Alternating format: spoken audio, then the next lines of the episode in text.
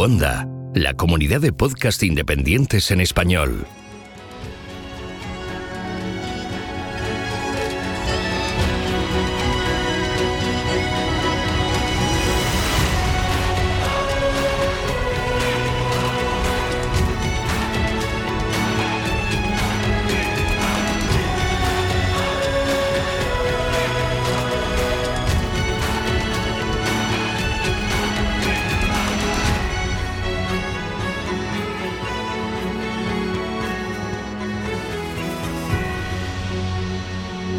Bienvenido a GeoCastaway.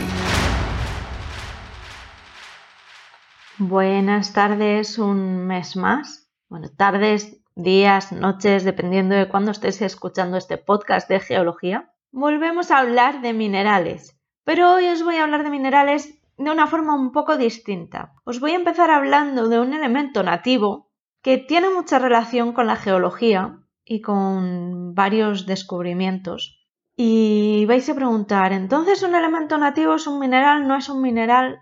Se considera elemento nativo a cualquier mineral que esté formado solo por un elemento químico. Pero bueno, os dejo que esa pregunta la respondáis vosotros mismos al final de, de hoy. Vamos a hablar del iridio, con símbolo químico IR. Viene de iris por sus sales coloreadas tiene un brillo metálico, un color blanco o incluso grisáceo, un gris azulado quizás, una dureza entre 6 y 7, es decir, se raya con el acero, y es el metal más pesado. Fue descubierto en 1803 por el químico Smithson Tennant en los compuestos residuales del platino, que era lo que él estaba estudiando realmente. El iridio es un elemento muy raro, en la corteza terrestre. Sin embargo, es el metal más resistente a la corrosión, porque no es soluble en ácidos, tampoco reacciona con las sales y las bases, eso sí, es bastante quebradizo y tiene baja ductilidad. Sus usos generalmente son los crisoles, es decir, la fabricación de crisoles para utilizarlos en altas temperaturas, para, por ejemplo, crecimiento de cristales porque soporta muy bien estas altas temperaturas. Además, también se puede utilizar el, iridio para revestimiento sobre otros materiales. Por ejemplo, la aleación platino-iridio fue muy utilizada como referencia para el metro y el kilo hace muchos años. Ahora ya está en desuso y se utilizan otros métodos para referenciar el metro y el kilo. ¿Y por qué es importante para la geología el iridio? Bueno, pues seguramente ya muchos lo, hayáis adivinado, pero si no, yo os lo cuento. Porque es muy común en meteoritos, aunque como comentaba antes, es muy escaso en la corteza terrestre. Por tanto, un alto índice de iridio en algunas zonas nos va a informar de que suele venir asociado a una caída de meteorito. En este caso, muchos conoceréis el límite Cretácico-Paleógeno, el antiguo KT de hace unos 65 millones de años, porque fue identificado en este límite una capa fina de arcilla rica en iridio. De hecho, las arcillas de este límite toman en ese color grisáceo azuláceo. Como curiosidad, antes de seguir, os voy a contar que, que se le conoce como el límite KT o KPG y esa K viene de Kreide, que es Cretácico en alemán. ¿Veis? Con la geología no solo aprendemos geología, sino aprendemos también idiomas. Bueno, en 1980 se propuso la teoría del impacto del asteroide o de un cometa para explicar la gran cantidad de iridio que había en esa capa concreta, que además eh, se podía reconocer por todo el mundo. Muchas partes de, de esta capa podíamos reconocerla por todas por todo el mundo. De hecho, esta teoría, que ya, como veis, ya tiene unos años, pero no es tan antigua como podríamos imaginar, es la más reconocida actualmente, es la más eh, aceptada por la comunidad científica para explicar este límite y, y la extinción que se produjo en este límite. En España, como curiosidad os contaré que podemos ver esta, esta capa en cuatro puntos de la geografía. En Agost, un pueblo de Alicante, en Caravaca de la Cruz, un pueblecito de Murcia, en Sopelana, provincia de Vizcaya, y en Zumaya, provincia de Guipúzcoa. Quizá este último sea el que más os suene porque está muy ligado al Geoparque de la Costa Vasca, que además hacen una espléndida, una espléndida labor divulgativa y allí podéis ver, si la marea os lo permite, este límite también, esa capa fina de arcillas grisáceas entre arcillas de otros colores, normalmente amarillentas. Si tenéis curiosidad por saber dónde está el estratotipo de referencia, es decir, e-, esa muestra de estrato que se cogió para referenciar esta capa a nivel mundial, os diré que está en Túnez, nos pilla un poquito lejos, en el CREF. Eso sí, si vais a algunos de los puntos que os he comentado anteriormente aquí en España, podréis reconocerla muy fácilmente. Además, no os voy a contar cómo llegar porque lo podéis encontrar en, muchas guías, pero os diré que muchos de ellos son bastante sencillos de llegar y os recomiendo pues la emoción de ir al momento y trasladaros al momento de, la extinción masiva de finales del Cretácico, la tan famosa extinción de los dinosaurios, entre otros grupos fósiles, y haceros muchas fotos para compartirlas con nosotros. Ya sabéis que la geología esté siempre con vosotros.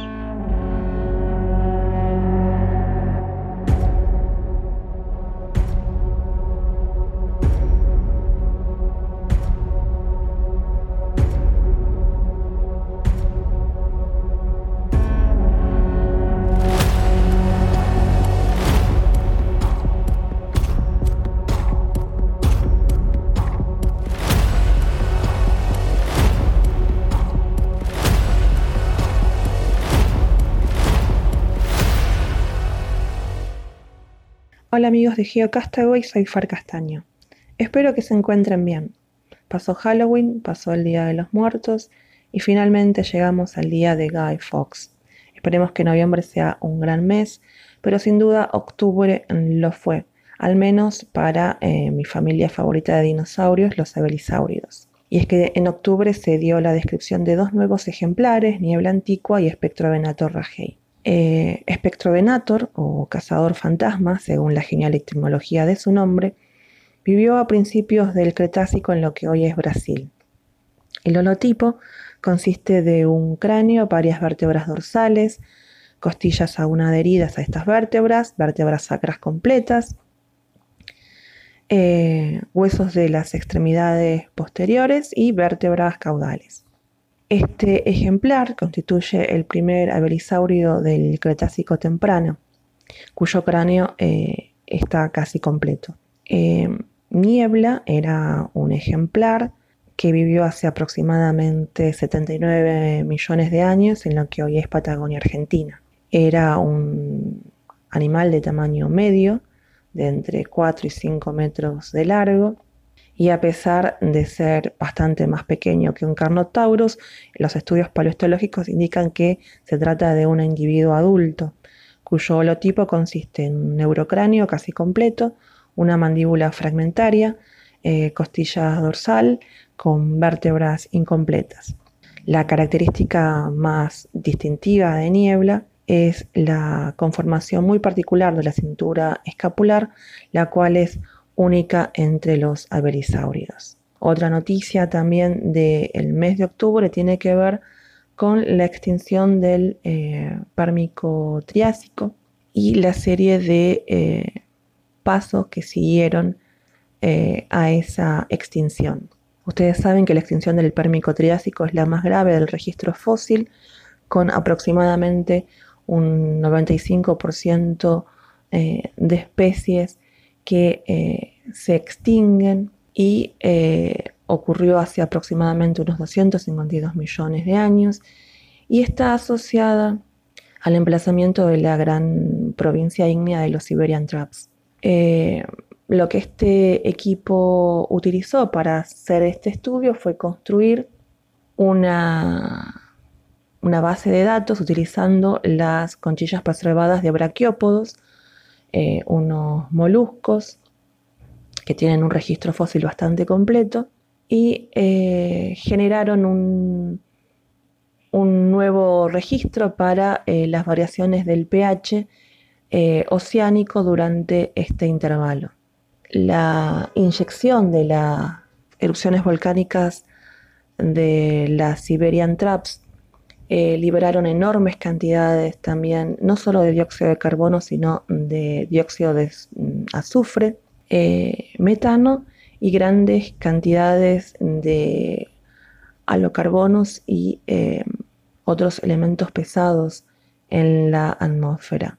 El efecto invernadero resultante creó eh, una ola de calor muy, ácida, muy alta y la acidificación de la superficie del océano, lo cual eh, llevó a la desaparición inicial de los taxones formadores de arrecifes. Por supuesto, también esto generó luego, eh, por la presencia de estos mm, gases de efecto invernadero, lluvia ácida que por supuesto también impactó en los ecosistemas de aguas dulces y también pudo haber precipitado la muerte de los bosques. Bien amigos, eso es todo, que la fuerza los acompañe.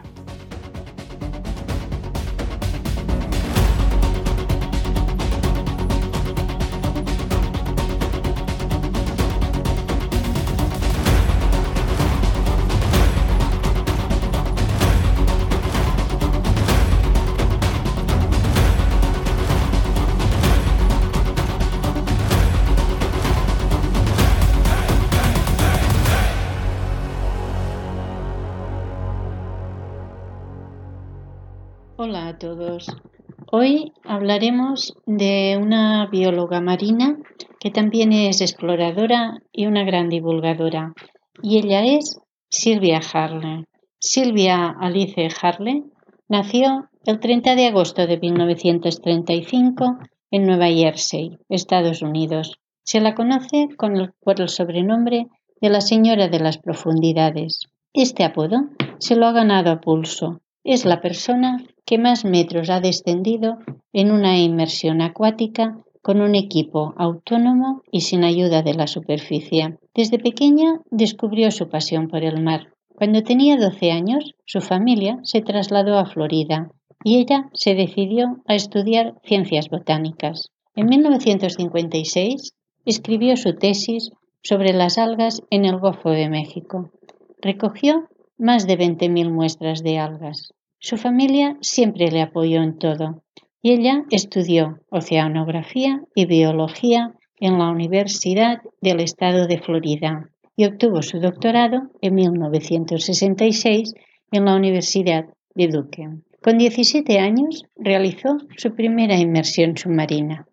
En 1968 fue la primera mujer que salió buceando de un submarino sumergido. En 1969 se puso en marcha la expedición Tectite 1, donde los científicos podían vivir en el mar a una profundidad de 15 metros. Querían estudiar el impacto físico y psicológico en el cuerpo humano. A Silvia Harley le negaron la participación por ser mujer, ni se habían planteado que pudieran inscribirse mujeres. Así que al año siguiente, en 1970, Silvia decidió crear y gestionar su propia expedición, el Tectite 2, compuesto únicamente por mujeres. El equipo vivió durante dos semanas a 18 metros de profundidad en las Islas Vírgenes.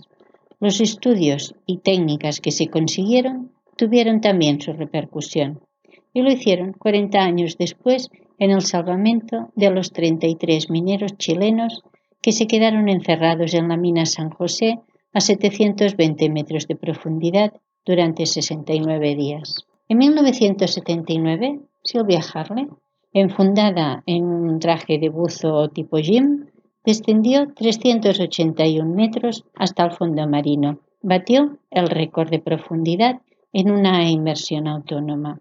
En los años 80 creó una empresa de diseño de submarino y ayudó a desarrollar el mini submarino Deep Rubber, Descendió hasta los mil metros de profundidad y también se convirtió en exploradora del National Geographic.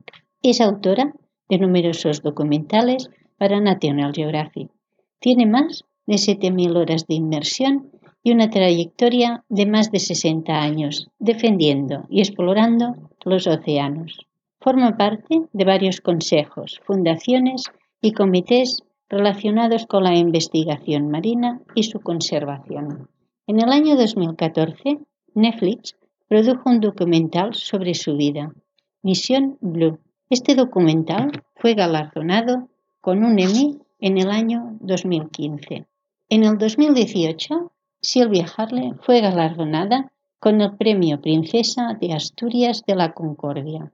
Inspirada de la versión marina de Google Earth, que es sin duda el gran despliegue de mapas con mención de honor a Merizar, la cartógrafa que más ha contribuido a la visualización de los fotos marinos. Silvia Harley, a sus 84 años, continúa con su pasión de seguir protegiendo los océanos del daño ambiental y de la sobrepesca. Según sus palabras, dice, sin océano no hay vida, sin océano no existimos. Proteger el océano nos protege a nosotros. Silvia Harley sigue buceando y realizando charlas divulgativas por todo el mundo. Bien, espero que os haya gustado y hasta la próxima. Adiós.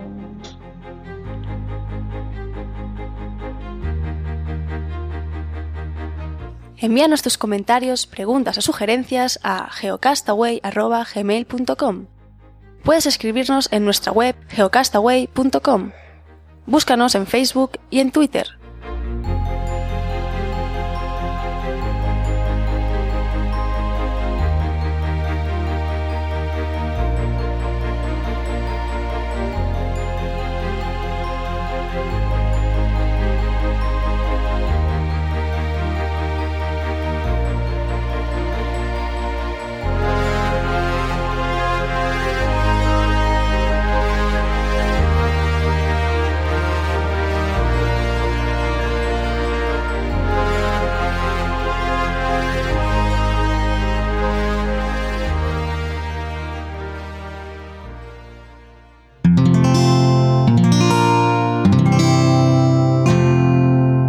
Escuchar más capítulos de este podcast y de todos los que pertenecen a la comunidad Cuonda en cuonda.com.